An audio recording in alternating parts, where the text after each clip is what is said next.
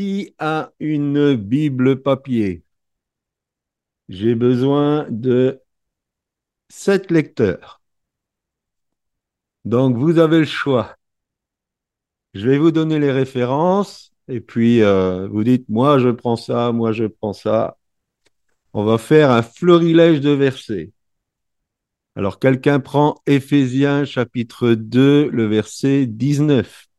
Quelqu'un d'autre prend Hébreux chapitre 3, verset 3.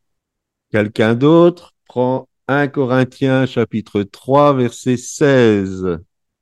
Un autre, 1 Pierre chapitre 2, verset 5. Un autre, ou une autre bien sûr, Actes chapitre 7, verset 48 et 49. Alors quelqu'un qui connaît bien sa Bible prend AG chapitre 2 verset 9 et enfin Jérémie chapitre 5 verset 24. Ephésiens 2, 19. Ainsi donc, vous n'êtes plus des étrangers ni des gens du dehors, mais vous êtes concitoyens des saints, gens de la maison de Dieu. Merci William. Merci. Hébreu, Hébreu 3 3. Alors Michael. Hébreu 3.3. En fait, une gloire plus grande que celle de Moïse revient à Jésus, dans la mesure où celui qui construit la maison est plus honoré que la maison elle-même. Merci.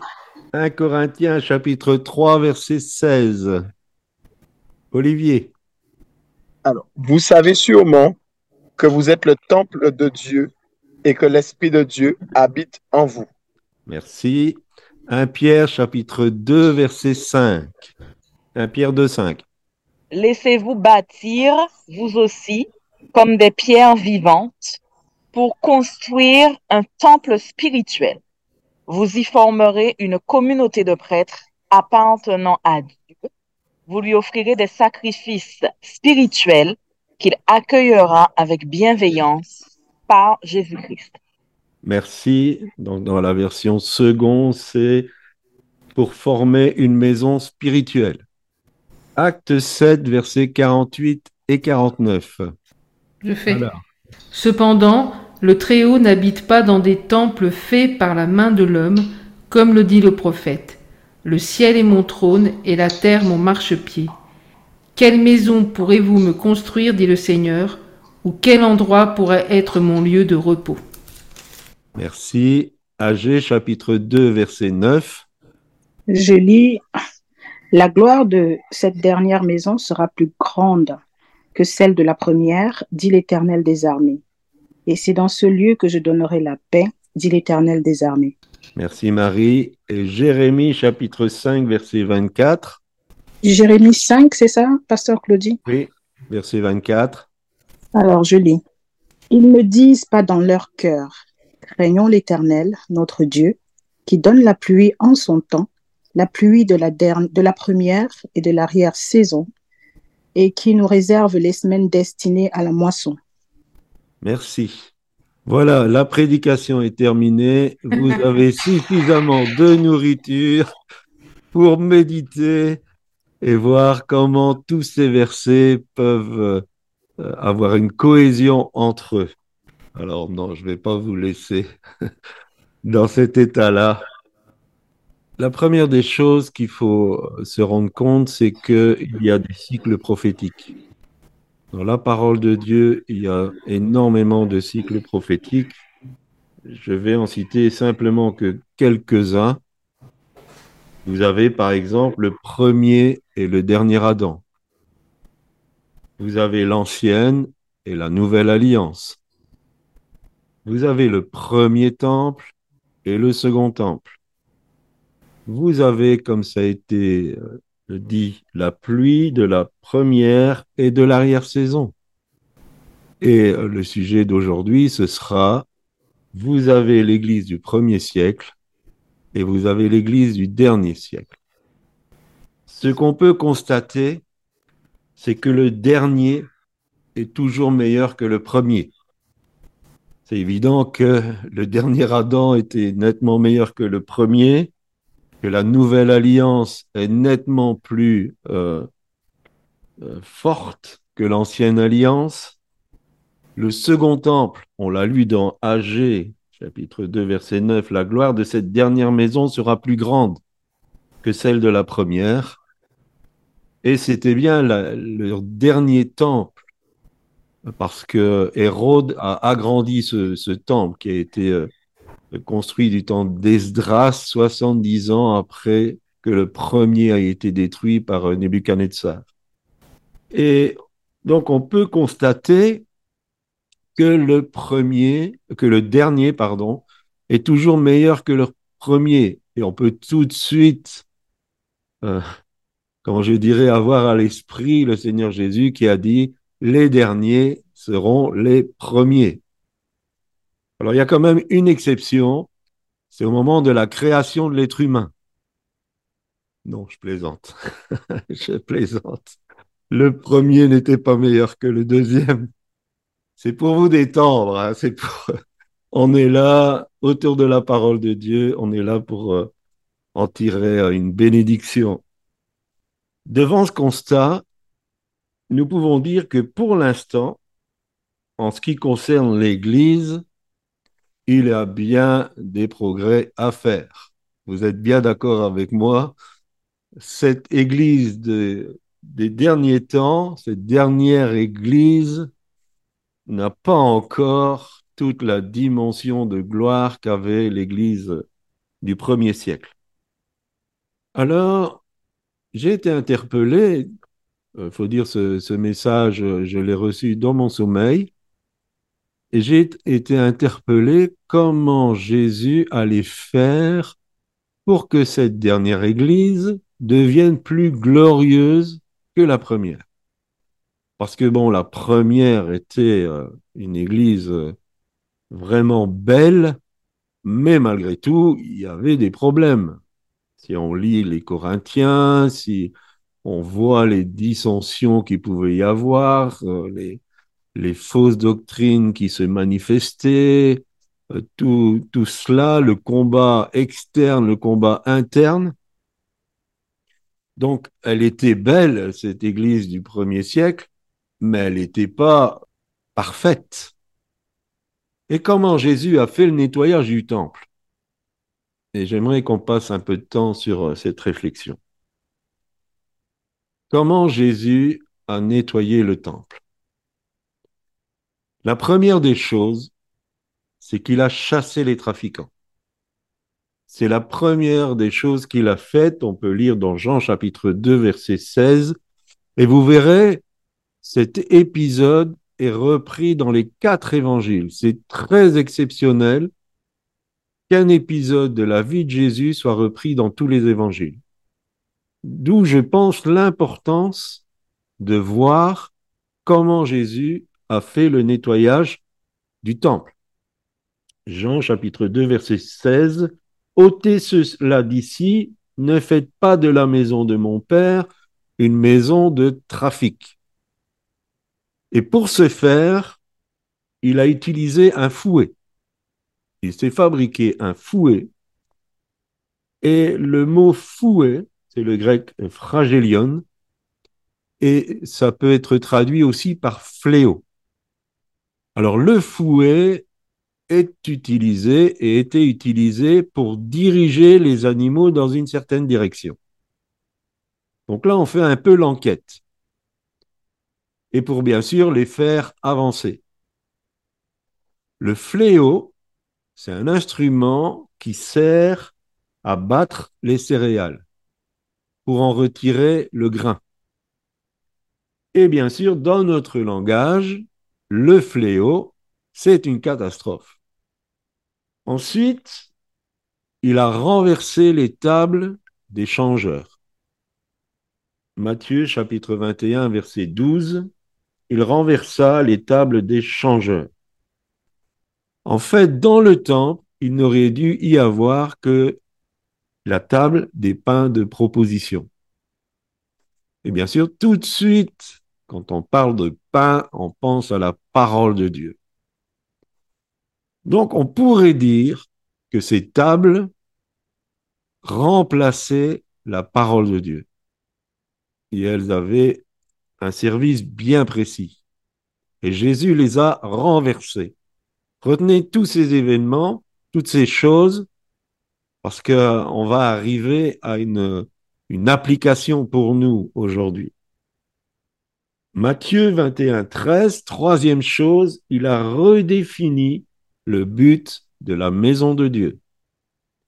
Il est écrit, ma maison sera appelée une maison de prière. Et il faut redéfinir que le but suprême de la maison de Dieu, c'est l'intimité avec lui. Quatrième chose, il arrête l'activisme. Marc chapitre 11 verset 16, il ne laissait personne transporter aucun objet à travers le temple.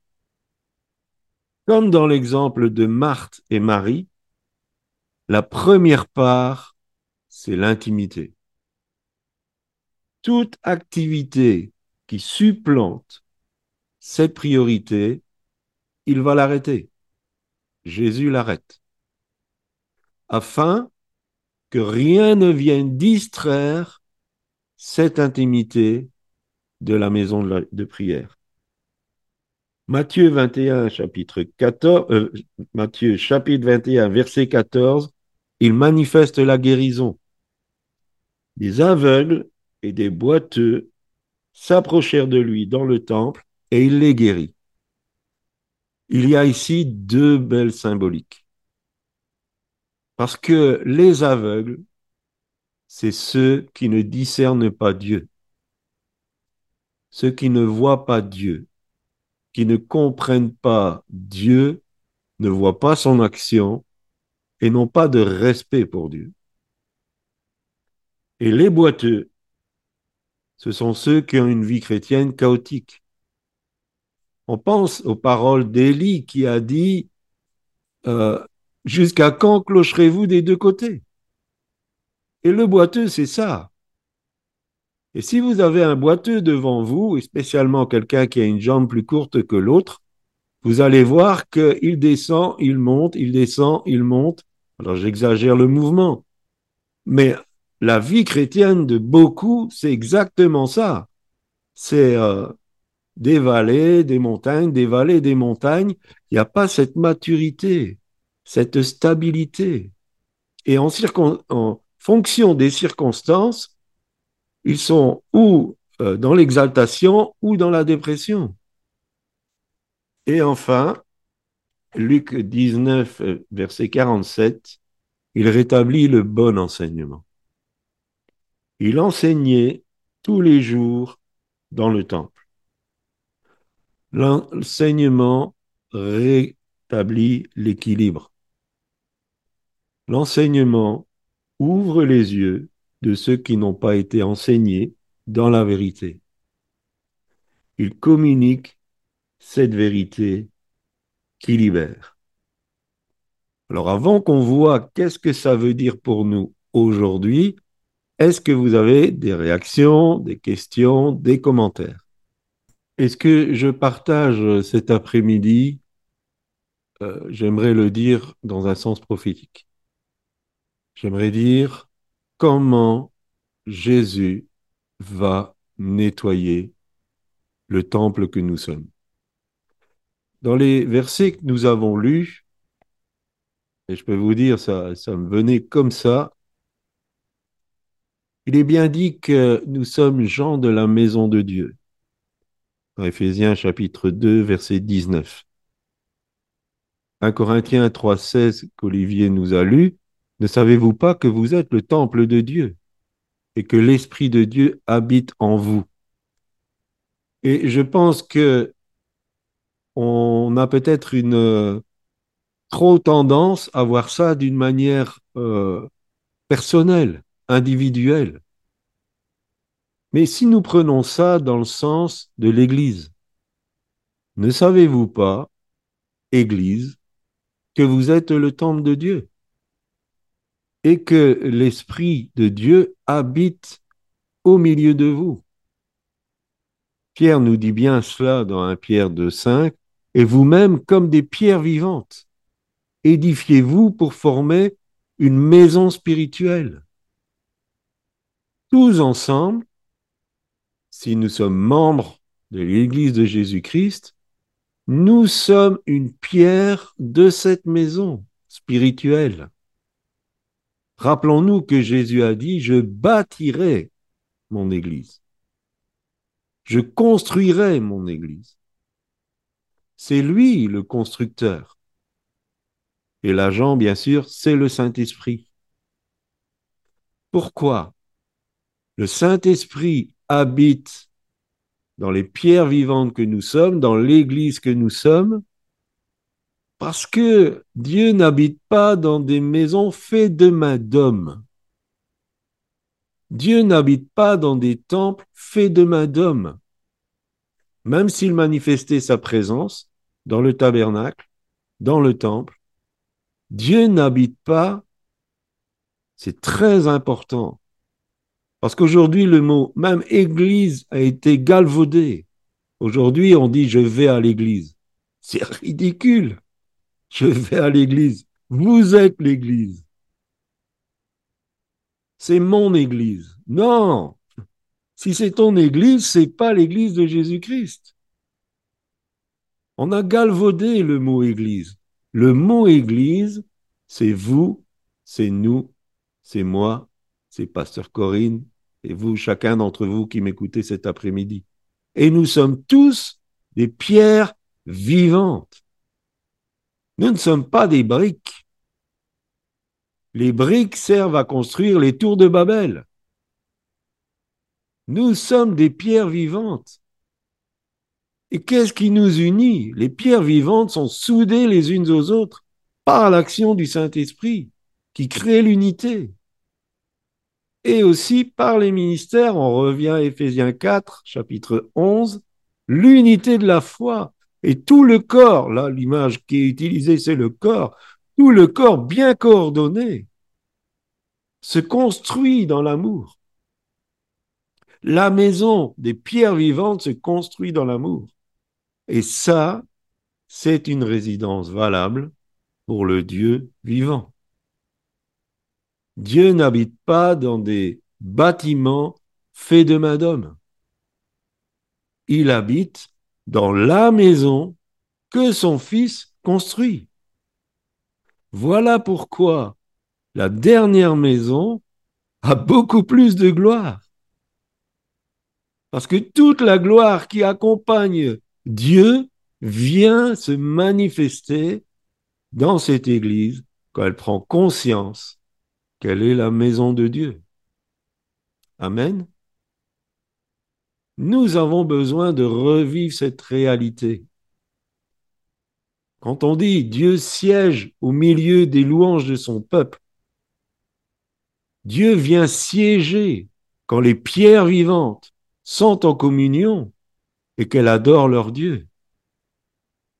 Il siège, il trône, il dirige. Voilà pourquoi tous ces versets étaient mis ensemble. Et Agé prophétisait ce qui va arriver dans les derniers temps. La gloire de cette dernière maison sera plus importante que la gloire de la première maison. Vous vous imaginez? Est-ce que vous pensez à ça? Ou est-ce que l'Église, elle sera frileuse ou est-ce qu'elle sera forte, remplie de la gloire de Dieu? Cette épouse que Christ va venir chercher, comment elle sera? Elle sera magnifique. Elle sera magnifique. Alors par rapport à ce que nous avons lu sur euh, Jésus qui nettoie le temple, il est évident que le Seigneur Jésus va faire le ménage. Ça ne peut pas être autrement. Ça ne peut pas être autrement. Si cette deuxième maison doit manifester une gloire plus grande, il est obligé de faire le ménage. Et la première des choses qu'il va faire, et on en parle souvent, on n'entend que ça en ce moment, tous ceux qui, d'une manière ou d'une autre, écoutez bien ce que je vais dire, et je le dis dans un sens prophétique, examinez ce qui est bon, mais n'examinez pas seulement ce qui vous plaît. Examinez si c'est bon, si c'est de la parole de Dieu, si j'annonce quelque chose que Christ va faire. Tous ceux qui, d'une manière ou d'une autre, tirent profit de ce qu'ils ont reçu gratuitement, tous ceux qui se repaissent du troupeau, tous ceux qui dominent ces brebis vont être mis dehors. Ils vont être mis dehors. Il y a encore un temps de repentance, mais ils vont être mis dehors. Christ ne va plus accepter qu'il y ait des trafiquants dans son Église. Les animaux, et souvent dans la parole de Dieu, les animaux euh, sont une image des esprits méchants. Ils vont être chassés une fois pour toutes. Dans cette Église glorieuse, il n'y aura plus la possibilité que les esprits méchants puissent encore agir.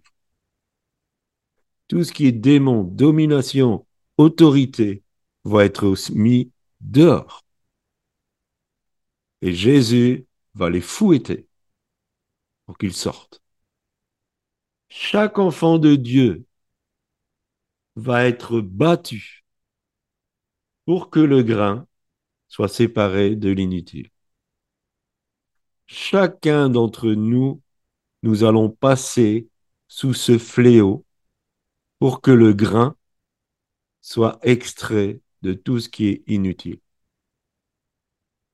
Parce que la paille, c'est pour le feu. Dieu tient que le grain.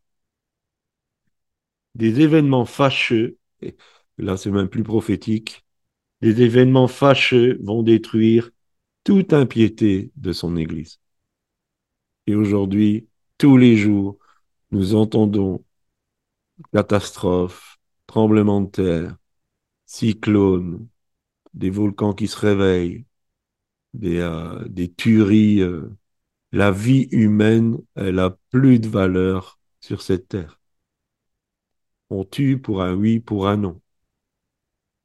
Et ce que j'aime, il va renverser les hôtels à maman il va renverser les autels à maman.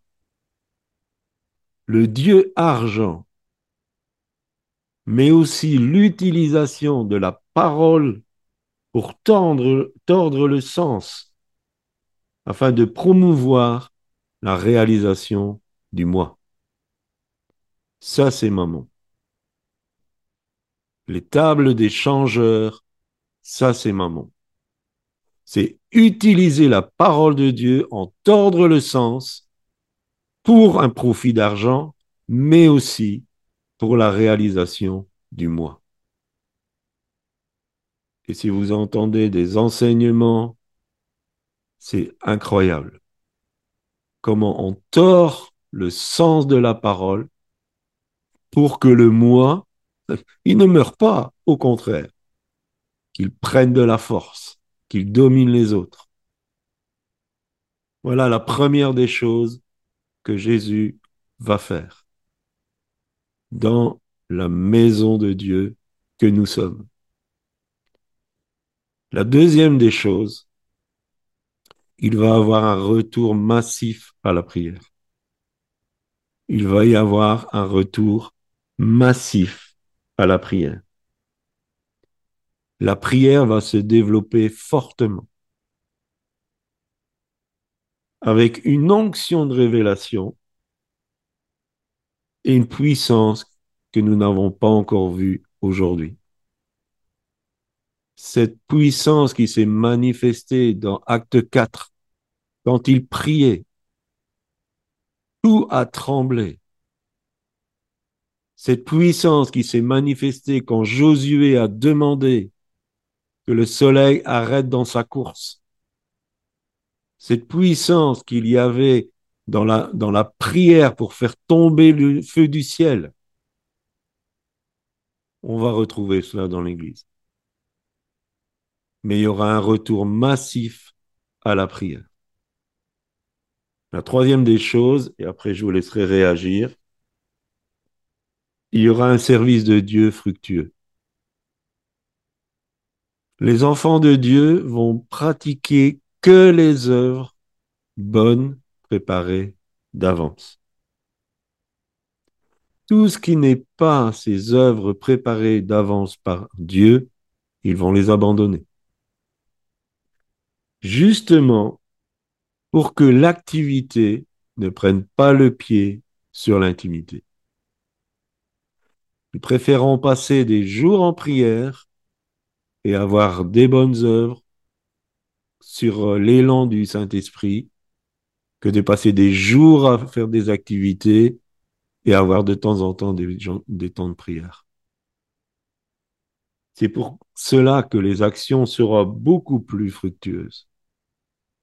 Parce que tout va se faire dans la présence et dans la volonté de Dieu. Cette intimité donnera une nouvelle compréhension des secrets de Dieu. Parce que dans cette intimité, Dieu va révéler ses secrets, et pas seulement à ses prophètes, mais à tous ceux qui seront dans cette intimité. Dieu va leur parler de ses secrets, et il va donner des secrets pour vivre dans cette gloire. Est-ce que vous avez des réactions par rapport à ça? Je voudrais pas donner l'impression de, faire un monologue. Oui. Vas-y, Roger. Oui, je voulais euh, confirmer un peu la parole que vous avez, vous avez dit là, par rapport à l'Église. Parce que, quand vous avez dit que nous sommes l'Église et non les bâtiments, déjà le verset de Matthieu 18, verset 20, qui nous dit car là où deux ou trois sont assemblés en mon nom, je suis au milieu d'eux. Ça veut dire que c'est notre présence. Dieu vient quand nous sommes réunis. Et non comme euh, on nous avait déjà enseigné que l'Église, c'est la maison de Dieu. Ça veut dire que c'est comme si on part trouver Dieu là où on part. Or, c'est notre présence que Dieu agrée et il vient. Amen. C'est ça que je voulais dire. Merci, Roger. Amen. Euh, je voulais aussi réagir parce que par rapport à euh, ce que vous avez dit euh, sur l'orgueil et sur l'amour de l'argent. Et c'est vrai que quand on regarde très souvent, hein, les deux sont toujours, pratiquement toujours liés. C'est-à-dire que là, on va retrouver de l'orgueil, on va retrouver aussi la part du gain et l'amour de l'argent et inversement, en fait. Et, euh, et, quand on regarde la parole de Dieu, on se rend compte que le premier péché, en fait, c'était ça, hein, c'était un péché d'orgueil, d'ailleurs, c'était le péché de Satan. Mm. Euh, et, parallèlement, la Bible nous dit aussi que l'amour de l'argent, c'est la racine de tous les maux. Mm. Donc, je pense que les deux sont vraiment intimement liés et, euh, et malheureusement, c'est vrai qu'on on retrouve ça beaucoup, en fait, dans, dans l'Église. Et, euh, et c'est toujours une petite étincelle qui, euh, qui fait partir euh, l'Église, en tout cas, dans une mauvaise direction. Souvent, c'est soit une racine d'orgueil, soit l'amour de l'argent qui est là et qui va développer. En fait, l'un développe l'autre. Oui. L'un nourrit l'autre, en fait. Et euh, c'est, voilà, je voulais réagir là-dessus parce que c'est vrai que aborder le sujet sous cet angle-là, effectivement, j'en discutais avec mon épouse il n'y a pas très longtemps. Et euh, on peut pas, c'est rare d'avoir l'un sans l'autre. Mmh en général, l'un nourrit l'autre, en fait. Oui. Le pouvoir. Le pouvoir. Tout à fait, tout à fait. La synthèse des deux, c'est ça, c'est le pouvoir. D'autres réactions? Merci, Olivier. Alors maintenant, vous m'entendez? Ah, ça, c'est mieux. Voilà. Donc, ma question, c'est au sujet de l'Église. Euh, donc, nous avons bien compris que l'Église, ce n'est pas un bâtiment, mais c'est chacun des personnes qui l'ont qui l'ont reçu la nouvelle naissance. Vous me corrigez si je me trompe à quelque part. Donc, ma question, c'était, il y a un verset dans la Bible euh, dont il est écrit, euh, personne n'abandonne la communauté je me souviens pas précise le verset. pas votre assemblée, voilà. Et voilà. Donc, ma question, c'était, si, bien entendu, chacun de nous qui sont croyantes et qui ont reçu la nouvelle naissance sont, sont l'Église, pourquoi on a tellement d'assemblées, justement, qui se rassemblent ensemble dans un bâtiment par le monde, et pourquoi, euh, comme ça s'explique, le verset que je viens de mentionner. Merci. Euh, disons qu'il ne faut pas faire dire à ce verset ce qu'il ne veut pas dire. Euh, D'abord, l'assemblée, quand on parle d'une communauté locale, ce n'est qu'une partie de l'Église. C'est pas l'Église, c'est une partie visible. En fait, c'est limité parce que c'est dans l'espace et dans le temps. Donc, euh, cette euh, vision de l'Église, elle est limitée parce qu'elle est limitée dans le temps et l'espace. Donc, quitter son assemblée, ce n'est pas quitter l'Église. En fait, quand on remet dans le contexte, c'est dans Hébreu 12, quand on remet dans le contexte, c'est que euh, c'était devenu l'habitude de certains d'abandonner leur communauté, c'est-à-dire qu'ils s'en lavaient les mains. Ils n'adhéraient plus à, à ce que l'Assemblée avait comme vision, ils n'aidaient plus. Ça ne veut pas dire qu'ils étaient absents physiquement, mais spirituellement, ils n'étaient plus en accord. Et quelque part, c'est ça, abandonner son assemblée, c'est que spirituellement, on n'est plus en accord. Euh, ce qui est la vision de la communauté, on l'a perdu. Et souvent d'ailleurs par individualisme. Après, je pense aussi que ceux qui se retirent complètement de l'Église, sous quelque façon qu'elle se manifeste, se en tout cas grandement en danger. De la même manière que si je coupe mon pouce, je le mets là, euh, pendant encore un temps, il va rester euh, correct et puis il va pourrir. Donc, euh, maintenant, une mauvaise utilisation de ce verset, c'est de dire si tu quittes notre assemblée, tu es en désobéissance. Non, parce que Dieu peut nous envoyer dans un autre groupe où là, nous aurons la nourriture qui nous est devenue nécessaire, où nous allons pouvoir évoluer dans euh, l'appel que Dieu nous a donné. Donc, euh, n'abandonnez pas votre assemblée. C'est pas un verset qu'on doit dire euh, si tu pars d'ici, tu es en désobéissance et de jeter sur l'anathème. Souvent, c'est ce que il se fait dans les églises. On, dit maintenant ils sont perdus, ils sont maudits et tout ça. Or non. Nous on dit à un moment donné, Élie était au torrent de et après le torrent de Kérit s'est asséché. Donc quel- quelquefois on peut être à un endroit mais après, ça s'assèche. C'est-à-dire que ce qu'on a besoin spirituellement, on ne le reçoit plus. Et Dieu nous a préparé un Sarepta. Si on reste accroché à Kérit, on va mourir. On s'endormir, en tout cas, spirituellement. Donc il faut partir vers Sarepta. Bon, bien sûr, ça, ça se fait devant Dieu. Ça se fait pas sur un coup de colère, malheureusement, souvent c'est sur un coup de colère, parce qu'il y a quelque chose qu'on n'apprécie pas, euh, on nous a discipliné un peu et puis on dit non, euh, je m'en vais ailleurs. Euh, C'est pas une bonne chose non plus. Et quelquefois, et malheureusement, quand euh, c'est quelquefois le problème des, des pasteurs, bon, j'espère qu'ils m'en voudront pas, mais c'est c'est mon église, donc c'est ma brebis. Si elle s'en va, euh, ça va pas. Alors je pense que si on a vraiment le cœur pastoral, on va dire euh, oui, je te laisse aller en paix. Je sens que pour toi, euh, va là dans cette communauté parce que là, tu vas pouvoir progresser dans ton appel. Et comme chaque communauté a, a sa propre vision, a sa propre identité, on peut coller à cette identité pendant un moment. Et après, on a besoin d'aller dans une communauté qui a une autre identité.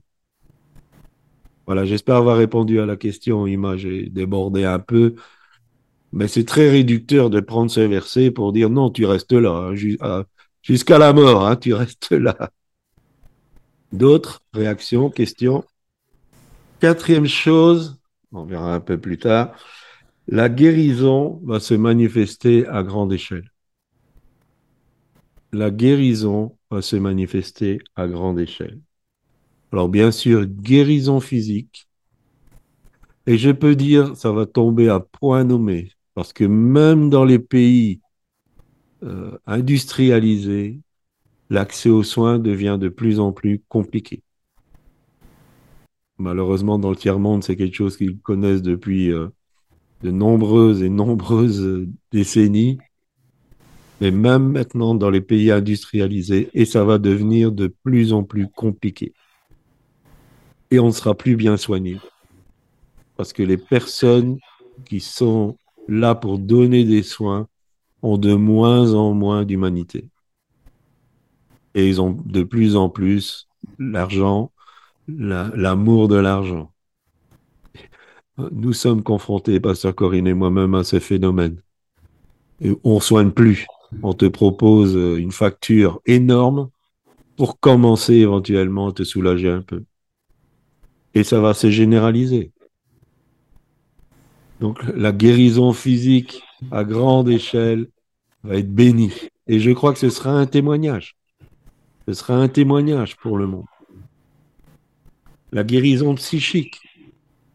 Les enfants de Dieu qui vont marcher droit sur leurs pieds. Ils ne seront plus sujets euh, aux environnements, aux circonstances. Ils seront debout sur leurs pieds, fermes, remplis de la puissance du Saint-Esprit. Émotionnellement, ils seront forts. Ils seront forts, prêts à braver toute chose. Et la guérison spirituelle. Les enfants de Dieu seront remplis de la vérité de la parole de Dieu. Les membres de cette Église, de la gloire de la dernière maison, ne vont plus écouter quelque chose qui est frelaté. Ça les intéressera plus. Ils seront attachés à la vérité.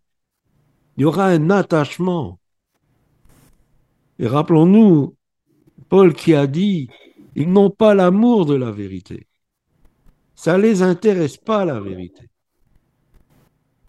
Mais ceux-là aimeront la vérité. Ils voudront rien d'autre. On pourra leur raconter n'importe quel bobard. Ils seront plus emportés à, tout vent de doctrine.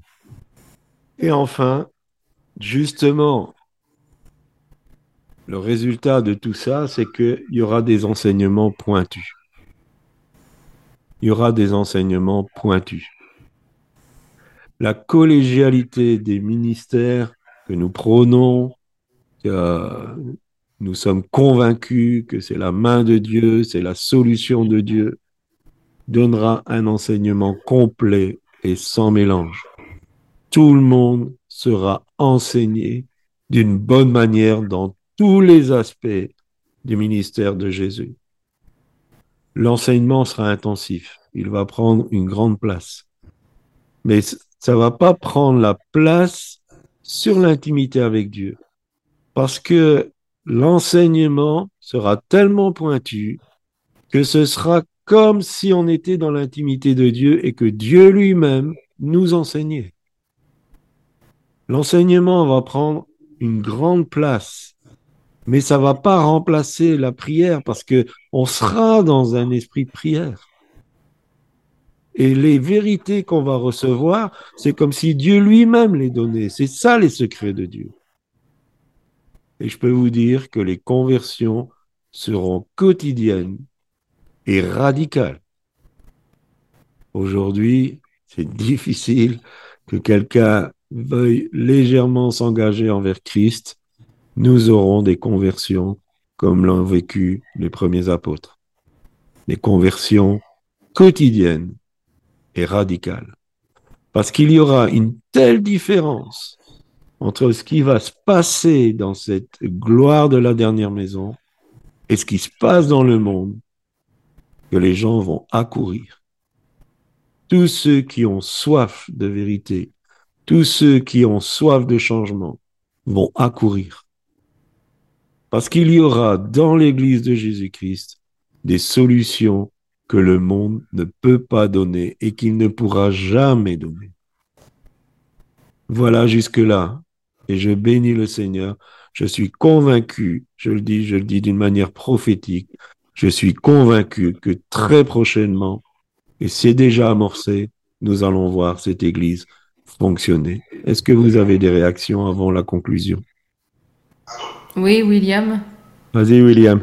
Oui, oui, euh, oui, je voulais juste faire une remarque. Quoi. Je ne sais pas si je vous nous édifier là-dessus. Moi, particulièrement. Alors, euh, avant, j'étais dans une communauté où le pasteur disait souvent aux gens euh, si vous êtes malade et que vous ne trouvez pas la solution, l'église est ouverte vous venez un jour, vous vous mettez à genoux, vous prenez devant, devant Dieu et vous allez retrouver la guérison. Euh, c'est ce qu'il disait de temps en temps. Donc, je comprends que. Moi, aujourd'hui, je comprends que ce n'était pas ça qu'il fallait faire, c'était plutôt autre chose. Je ne sais pas si. Il y avait des éclaircissements là-dessus. En fait, quand euh, il était, le pasteur leur disait si vous êtes malade, vous venir à l'église, vous vous mettez à genoux, vous priez, voilà, c'est là que vous aurez en fait la guérison, si j'ai bien compris. Ah oui, ça veut dire que même s'il n'y a personne, vous venez à l'église, à dire, si vous ouvrez les portes, vous vous mettez à genoux, vous priez. Et sûrement, Dieu est là parce que Dieu n'attend que ça.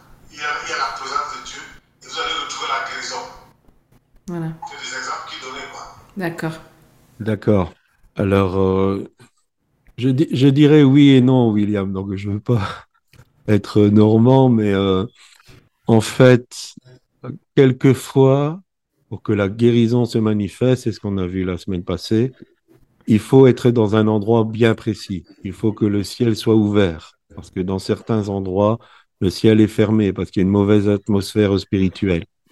Donc, quelquefois, ça peut être effectivement le bâtiment où l'église se réunit.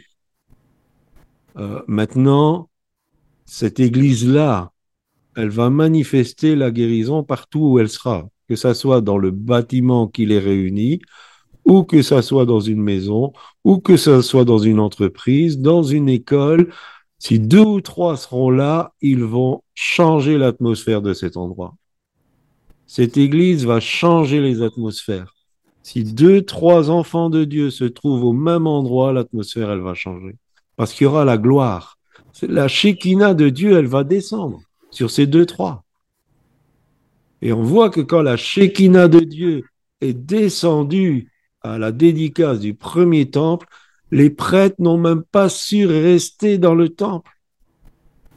Tellement il y avait une présence de Dieu.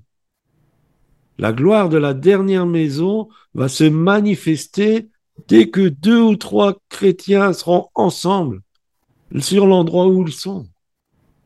Il suffira qu'ils commencent à prier ensemble, l'atmosphère, elle va changer. Parce que la gloire de Dieu va se manifester et la guérison va se manifester. Parce que là où il y a le royaume de Dieu et la gloire qui se manifeste, la maladie, elle ne tient pas. Les démons ne tiennent pas. Donc, quelquefois, il faut être dans un certain endroit. Euh, c'est du prophétique, donc on y est bientôt, mais aujourd'hui, il faut peut-être euh, aller dans un endroit. Mais là, dès qu'il y aura deux ou trois enfants de Dieu ensemble, je ne sais pas si vous connaissez Carlos Santana, un guitariste qui est très connu. Et il faisait un concert. Et ça durait, ça ça commençait pas. Et à un moment donné, il est venu sur scène, il a dit, il y a deux chrétiens dans la salle, il n'y aura pas de concert s'ils restent là. Bon, ils se sont levés, ils sont partis. Donc, euh, il était habité chez habité, mais rien que la présence des enfants de Dieu je vous avais expliqué euh, ce qui s'était passé au théâtre Sébastopol à Lille. Ah ben non, c'était euh, un lundi soir. C'était à Lille, qui est une grande ville euh, en France, et on faisait un, un, festival de magie. En fait, on faisait une soirée et c'était annoncé hypnotisme public. Et il y a plusieurs assemblées, notamment deux qui ont pris vraiment ça à cœur. Ils ont dit, pendant ce moment-là, on va avoir un temps d'intercession. Donc il y avait deux assemblées qui étaient réunies pour ça. Et ils ont choisi quelques frères dont je faisais partie. On était quatre ou cinq. Ils nous ont payé la, la place, pardon, et nous sommes allés au théâtre Sébastopol. Donc la première partie, c'était plus de la prestidigitation, et nous, on priait.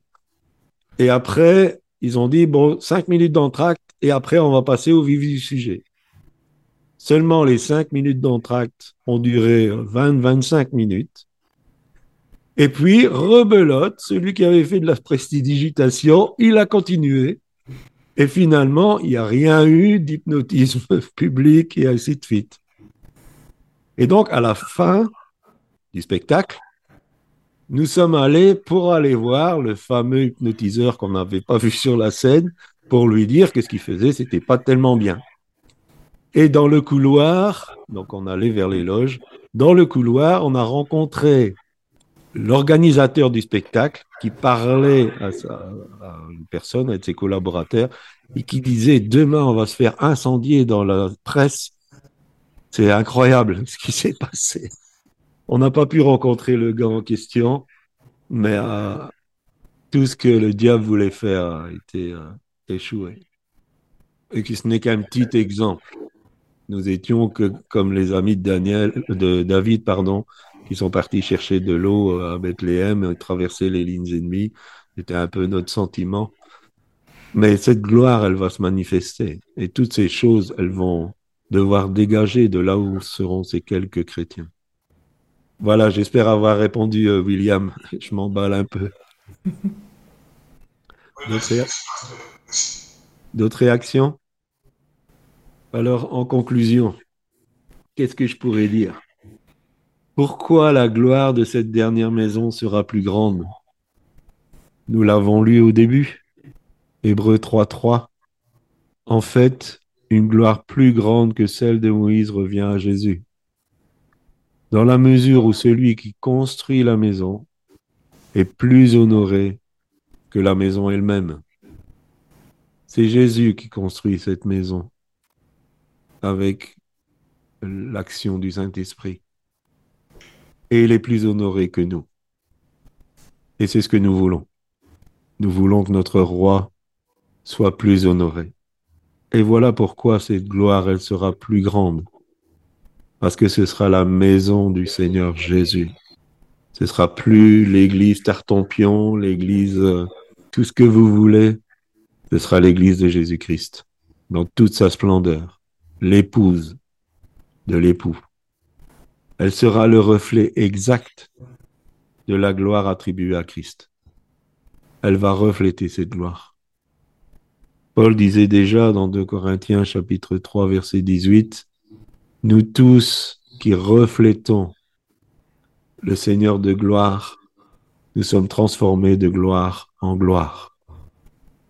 Et c'est ce qui va se produire. Nous allons manifester la gloire de notre époux on sera confronté à une opposition féroce.